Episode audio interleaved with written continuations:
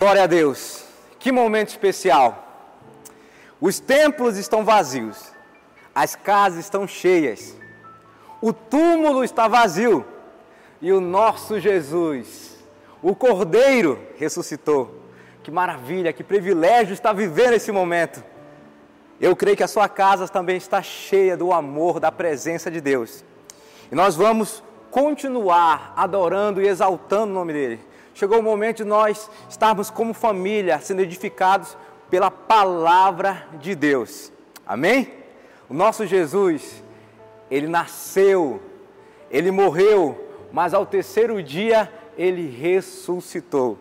Que maravilha, que privilégio, que coisa boa adorar um Deus que está vivo e que reina pelos séculos dos séculos. Ele é o mesmo ontem, hoje e será para sempre. E eu trago um tema muito importante para os dias de hoje, também fazendo menção a essa data maravilhosa que nós devemos lembrar sempre com muito temor, com muita alegria, que é a ressurreição, a morte e a ressurreição do nosso Jesus. O tema é: sua família pode estar correndo perigo. Aí você, nesse momento, para e olha ao seu redor e fala: Poxa, mas está todo mundo aqui, está todo mundo em casa, nós estamos de quarentena já faz um tempo. E olha, aqui é tudo cercado, tem cerca elétrica, está todo mundo de máscara, está de luva, né? nós estamos totalmente protegidos. Inclusive eu tenho até arma de fogo, que tem a posse de arma de fogo, mas não é disso que eu estou falando. Até porque a palavra de Deus diz que a nossa luta não é contra a carne ou sangue, mas é contra os principados e potestades, dominadores desse mundo. Mas aí eu quero te fazer uma pergunta: onde a sua casa está sendo edificada? Onde você edificou a sua casa, a sua vida? Conforme Mateus 7, teve um homem que edificou a sua casa sobre areia. Esse homem foi chamado ali de insensato por ter construído, por ter fundamentado a sua casa na areia. E teve um também que foi considerado prudente, que ele edificou a sua casa sobre a rocha. Ele edificou a sua vida sobre a rocha. Sabemos que a tempestade, o vento, ele vem para todos. O sol nasce tanto para os justos como para os injustos. E é certo que também essa pandemia, esse vírus está aí assolando a humanidade. Mas nós temos que meditar na palavra de Deus, nos basear na palavra de Deus e ter a certeza que a nossa casa, a nossa vida, a nossa família está edificada na rocha. Porque pode vir tempestade, pode vir temporal, pode vir tudo aí, e nós vamos continuar inabalados com a nossa fé inabalável. A nossa fé não vai esmorecer de forma nenhuma, porque nós estamos firmados em Jesus e nele nós temos a esperança de dias melhores. Nele nós temos a certeza que um dia nós vamos reinar com esse rei invencível. Então, a sua vida está sendo baseada em quê? Onde você tem firmado a sua vida? Eu quero te deixar esse questionamento, essa pergunta, para que você possa ter como reflexão nesses próximos minutos. Deixa eu te lembrar que o teu maior inimigo, ele não precisa mais fazer com que a sua família, os seus filhos saiam de casa. Como antigamente, falar, olha, toma muito cuidado aí com seus amigos na rua. Não. Hoje, o diabo, o inimigo, Satanás, ele pode destruir a sua família aí na sua casa, no quarto do seu filho, na sala Sabemos muito bem disso através da televisão, através da internet. E eu quero te lembrar aqui, pai, mãe, é importante você fazer um monitoramento. Verifique o que os seus filhos têm assistido, navegado pela internet durante essa quarentena. Isso faz parte do processo de restauração da família, do altar, porque cremos que essa Páscoa, como tem sido muito falado, será uma Páscoa profética, porque as famílias estão em casa, guardadas, assim como o Êxodo, que foi uma medida, foi uma direção de Deus aos hebreus, que ficassem em casa e que passasse o sangue do cordeiro nos umbrais da porta, para que no momento que o anjo da morte passasse, não ferisse os primogênitos. Então eu tenho certeza que quando tudo isso passar, nós vamos sair com tudo, vencendo, derrotando todo e qualquer principado e potestade, porque o altar da família, essa harmonia que nós precisamos tanto ter, o culto do lar, como eu falei há pouco, as cadeiras estão vazias aqui, mas a sua casa está cheia, e não está cheia de morte, está cheia de vida. Vida de Deus que vai entrar, sim, que vai restaurar todo e qualquer buraco, todo e qualquer brecha que talvez tenha sido deixado aí pelos seus antepassados. Então deposite a sua confiança em Deus, discipline, ame, tire esse momento para que você possa admirar, para que você possa curtir a sua família. Se for necessário até se desconecte um pouco da internet e olhe nos olhos dos seus filhos, da sua esposa, Cremos que o Senhor vai trazer, vai restaurar também o amor e está convertendo o coração dos pais aos filhos e dos filhos aos pais, e também restaurando o amor que talvez por algum motivo se perdeu ao longo dos anos, no meio do matrimônio. E nós oramos até para que caia o número de, de feminicídio, de agressão contra a mulher, contra os filhos no lar, mas que esse momento seja um momento de paz, de amor, que verdadeiramente uma atmosfera de unidade possa estar reinando no coração, no lar de cada pessoa. Amém. Queremos disso. Eu quero só ler aqui um texto muito interessante que eu encontrei na internet. É um autor desconhecido, mas que pode fazer também a gente refletir sobre o momento que nós estamos vivendo. Dormimos em um mundo e acordamos em outro. De repente, a Disney não tem mais magia. Paris já não é mais romântica. Quem tem boca não pode ir a Roma. Em Nova York todos dormem. A muralha da China não é a fortaleza e a Amazônia não é mais o pulmão do mundo. De repente, não mais que de repente, abraços e beijos tornam-se armas. E não visitar os pais e avós torna-se um ato de amor. De repente se descobriu que o poder não tem tanto valor e que o dinheiro não tem tanto poder. Somente Deus continua sendo Deus. Somente Deus continua ainda lá no seu alto e sublime trono, olhando para a humanidade com olhos de amor. Ele é amor, mas também é fogo consumidor. Então é importante a gente parar e pensar nesses dias que nós estamos nas nossas casas, que Deus ele quer restaurar esse altar. E é isso que nós vamos estar falando. Nós precisamos colocar a nossa confiança, a nossa segurança somente em Deus. Quem está dirigindo a sua vida, a vida da sua família, quem está no comando da sua vida, da sua casa, das suas finanças, da sua saúde, é você que tem tomado o poder ou você tem dado esse controle a Deus? Me lembro de uma história de um garoto que estava ali para embarcar naquele avião e um homem ao lado dele percebeu um garoto de 5 anos de idade, ele ficou olhando assim, aquele garoto estava muito confiante, e eles embarcaram junto e para surpresa surpresa daquele homem, aquele garoto sentou ao lado dele no avião. E no meio da viagem que eles estavam fazendo, houve muita turbulência.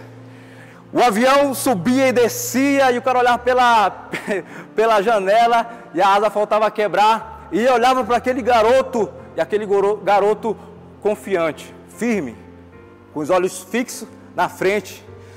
E ele não conseguiu se conformar com aquela cena, ele perguntou para o garoto: Garoto, pelo amor de Deus, garoto, você não está com medo, você, o avião está para cair. O garoto pega com muita convicção, olha para aquele passageiro que estava ao lado e fala: Meu pai, o meu pai é o piloto. Ou seja, você não está entendendo, cara, quem está na direção lá é meu pai. E ele manja de tudo, ele é o cara que vai nos, nos trouxe e vai nos levar em segurança. Então põe a confiança em Deus. Põe a sua confiança em Deus. Desde que Deus continue direcionando, protegendo a sua casa, protegendo a sua família, como Ele sempre faz. Ele é um Deus de família, nós vamos falar a respeito disso. Me lembrei também daquele fenômeno do tsunami que aconteceu em 2004. E aquilo que assolou, passou Natal, o tsunami aconteceu. Sabe o que me chama a atenção naquela, nessa história? É que tinha um casal de médicos que eles decidiram tirar a lua de mel ali naquela praia, naquela ilha. E eles decidiram pagar um pacote, fazer um mergulho. E no momento que o barco se distanciou da beira da praia e eles mergulharam naquele rio, foi o exato momento que aconteceu aquele tsunami. E aquele tsunami veio arrebentando tudo. E, o, inclusive esse casal, eles fizeram, escreveram até um livro, Salvos por um Mergulho. E no momento que eles estavam ali, na profundeza daquele rio, daquele mar, né, vendo aquela beleza, aqueles peixes e tudo, estava sendo destruído. O caos estava sendo formado em cima por aquela onda, por aquele tsunami. E eles até relatam que eles sentiram um pouco do tremor. Lá embaixo eles conseguiram sentir um pouco do tremor. E quando eles voltam à superfície, a paisagem, o cenário é totalmente diferente. É um cenário de destruição. Sabe o que é interessante? Lá embaixo eles conseguiram sentir. Conseguiram, conseguiram sentir um pouco do impacto. Mesmo você protegido, guardado em Deus, você pode sentir um pouco desse impacto sim. Mas a destruição não vai vir sobre a sua casa, a destruição não vai vir sobre a sua família, porque você vai estar mergulhado, guardado na profundeza do amor de Deus. Eu quero te lembrar isso com muita convicção no seu coração. Nosso Deus é um Deus de amor, Ele nos protege. E eu creio que a sua casa vai continuar sendo o lugar mais seguro do mundo, e vai continuar sendo para a edificação da sua família, dos seus filhos. Quem está no controle da sua casa? Quem está no controle da sua vida? Né? Os seus filhos sentem prazer de estar perto de você, eles sentem seguro estar perto de você. Quando eles olham para você, eles sentem aquele calor, aquela proteção que é necessária. São algumas perguntas que eu quero te fazer. Eu não quero constranger ninguém, mas a necessidade nesse momento haver restauração desse altar, que há muito tempo foi destruído. Então eu acredito que essa Páscoa é profética, tem um significado totalmente especial. A Páscoa, ela foi instituída pelo Senhor para que os israelitas celebrassem a noite que Deus poupou da morte todos os primogênitos hebreus. E é bem lembrado isso, nós vamos entrar em detalhe lá em Êxodo, como já foi até falado aqui no momento da oração. Mas a necessidade de a gente entender que um cordeiro ele tinha que morrer, para que aquela família estivesse protegida, para que o sangue ali no umbral da porta pudesse ser visto e o anjo da morte passasse naquele momento. E a nossa família sempre esteve nos projetos de Deus, sempre esteve nos planos de Deus, porque o nosso Deus é um Deus de aliança, é um Deus de promessa, o nosso Deus é um Deus de encontro. O nosso Deus é o Deus de Abraão, ele é o Deus de Isaac, ele é o Deus de Jacó. E você encontra Deus se apresentando dessa forma 25 vezes na Bíblia. Eu sou o Deus de Abraão, de Isaac e de Jacó, ou seja, eu sou o Deus da família. Eu sou o Deus de pai, eu sou o Deus de avô e eu sou o Deus de neto. E eu quero continuar trazendo essa proteção, esse amor, esse cuidado sobre a geração sobre a futura geração. Então tem algo muito especial nisso e que essa geração continue falando a próxima geração dos grandes feitos do Senhor. E esse, com certeza, é um sentido muito forte que esse momento de Páscoa eles não traz. Então vamos entender essa necessidade de uma geração passar para outra geração o amor e o cuidar de Deus, baseado em Deuteronômio, no capítulo 6, versículo 3 ao versículo 10. Acompanhe comigo. Ouve Israel, o Senhor nosso Deus, é o único Senhor. Amarás, pois, o Senhor teu Deus de todo o coração e de toda a tua alma e de todas as tuas forças. E estas palavras que hoje eu te ordeno estarão em teu coração e as ensinarás a teus filhos dela, falarás, assentado em tua casa, andando pelo caminho, deitado e te levantando. Olha só que coisa maravilhosa, é ali, no seio da família, quando estiver levantando, quando estiver ali no momento que acordando, é o momento do culto dominical, é o momento de você é, distribuir versículos por toda a sua casa, coloca versículo no, no, no banheiro, coloca versículo no espelho, né? Coloca versículos para que os seus filhos possam decorar e saber que o nosso Deus ele nunca mudou. E desde você vai falar o que? Assentado, deitado, se levantando. Também atarás por sinal na tua mão e te serão por frontais entre os teus olhos.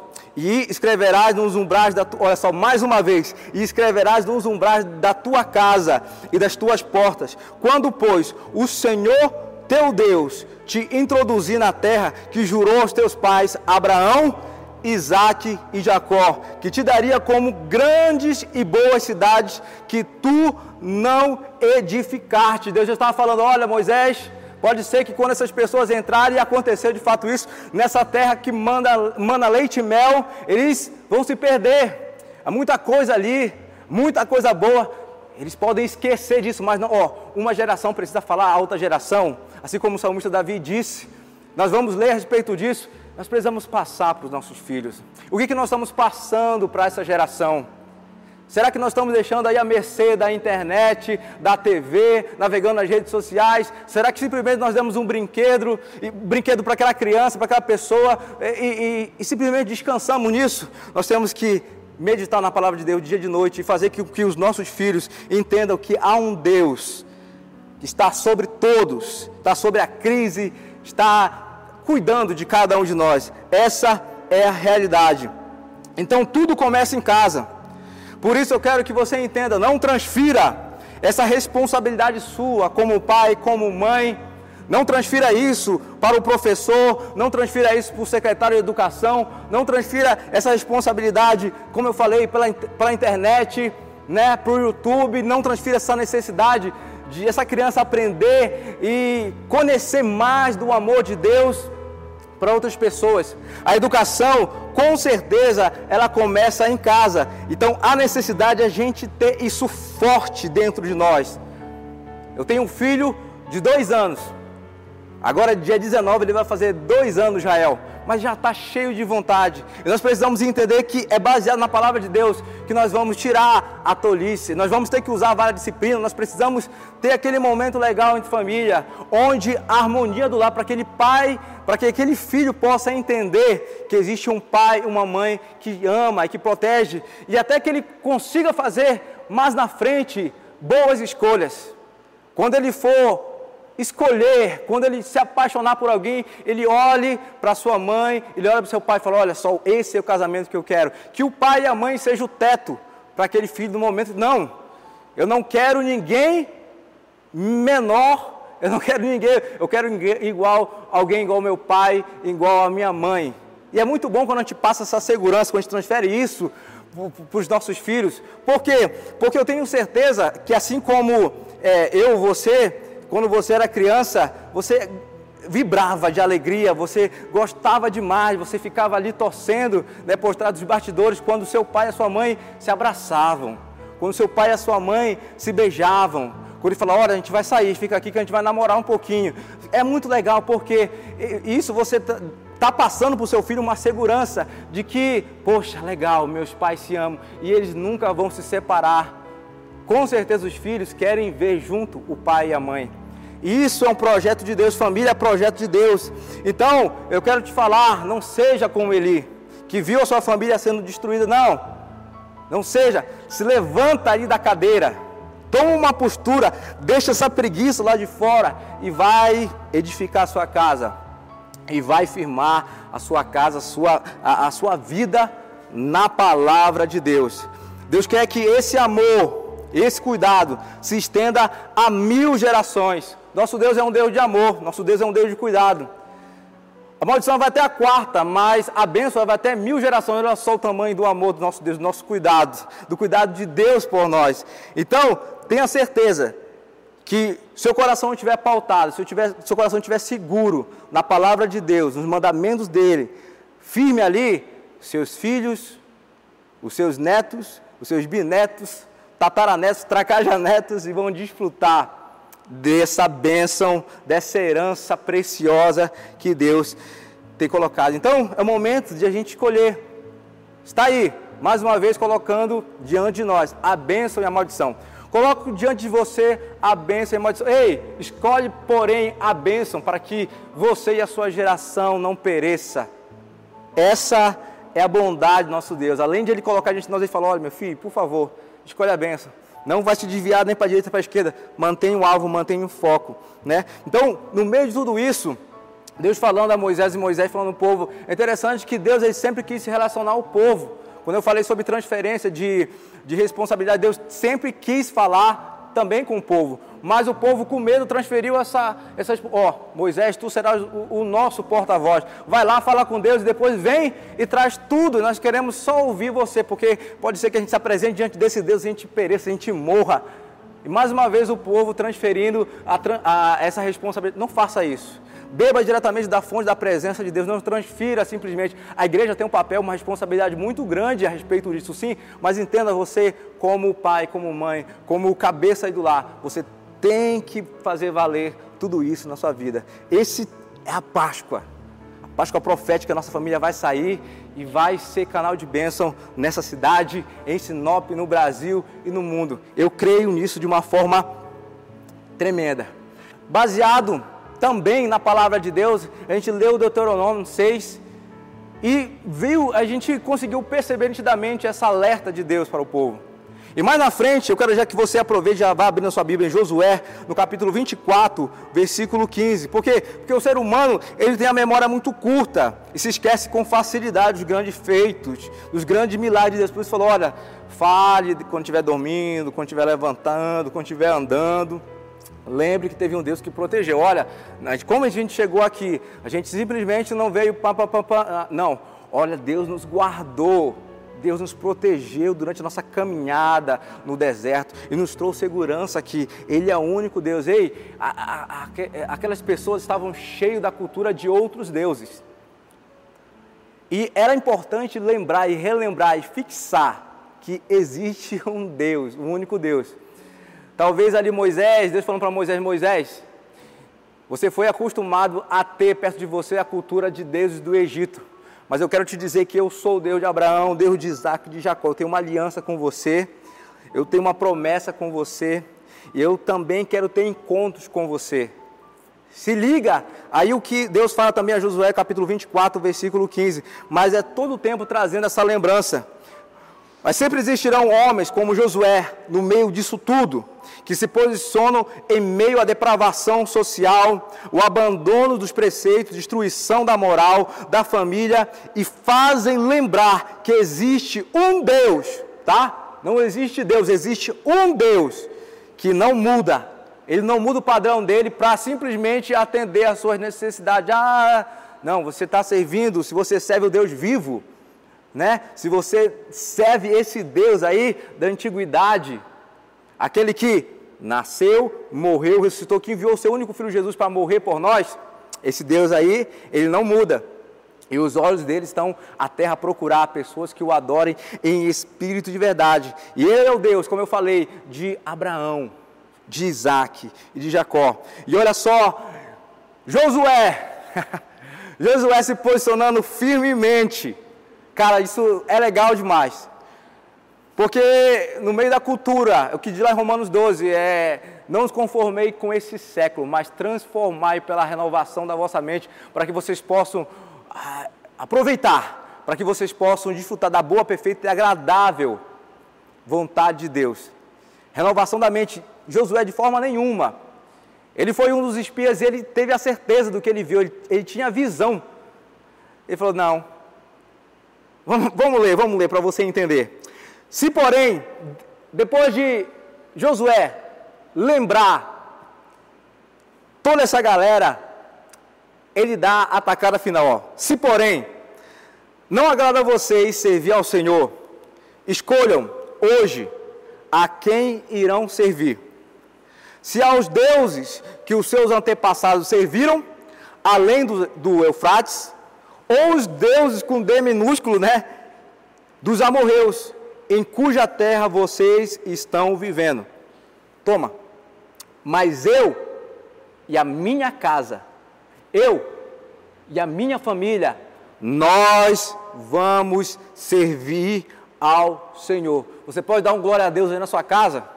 Para o seu vizinho do lado ouvir? Para quem está passando na rua aí, que não está respeitando a quarentena ouvir? Será que você pode fazer isso? Dá um glória a Deus. É momento de a gente glorificar o nome do Senhor. Amém. E para concluir, eu quero deixar esse versículo aqui forte ao seu coração. Salmos, se você puder ler comigo, aí se você tiver com a sua Bíblia aí na sua casa, lê comigo. Salmo 145, versículo 4 até o versículo 6. Amém. Uma geração contará a outra a grandiosidade dos feitos, eles anunciarão os teus atos poderosos. Sabe, o coelhinho vai ter que sair de cena, tá entendendo? O ovo da Páscoa vai ter que sair de cena, sabe por quê? Porque você, papai, você, mamãe, você que entendeu o verdadeiro sentido da Páscoa, você vai fazer, eh, você vai trazer essa memória, você vai fazer lembrar isso todos o tempo. Por mais que lá na escola a história seja outra, mas dentro da nossa casa é o cordeiro, não é o coelho. Na nossa casa é o cordeiro, o cordeiro de Deus que tira o pecado do mundo e o sangue dele está sobre os umbrais da nossa casa sabe? Ele tem te protegido, então vamos lá, uma geração contra a outra geração a grandiosidade dos teus feitos, eles anunciarão os teus atos, proclamarão o glorioso esplendor da tua majestade e medita, meditarei nas maravilhas que fazes. Anunciarão o poder dos teus feitos temíveis e eu falarei das tuas grandes obras.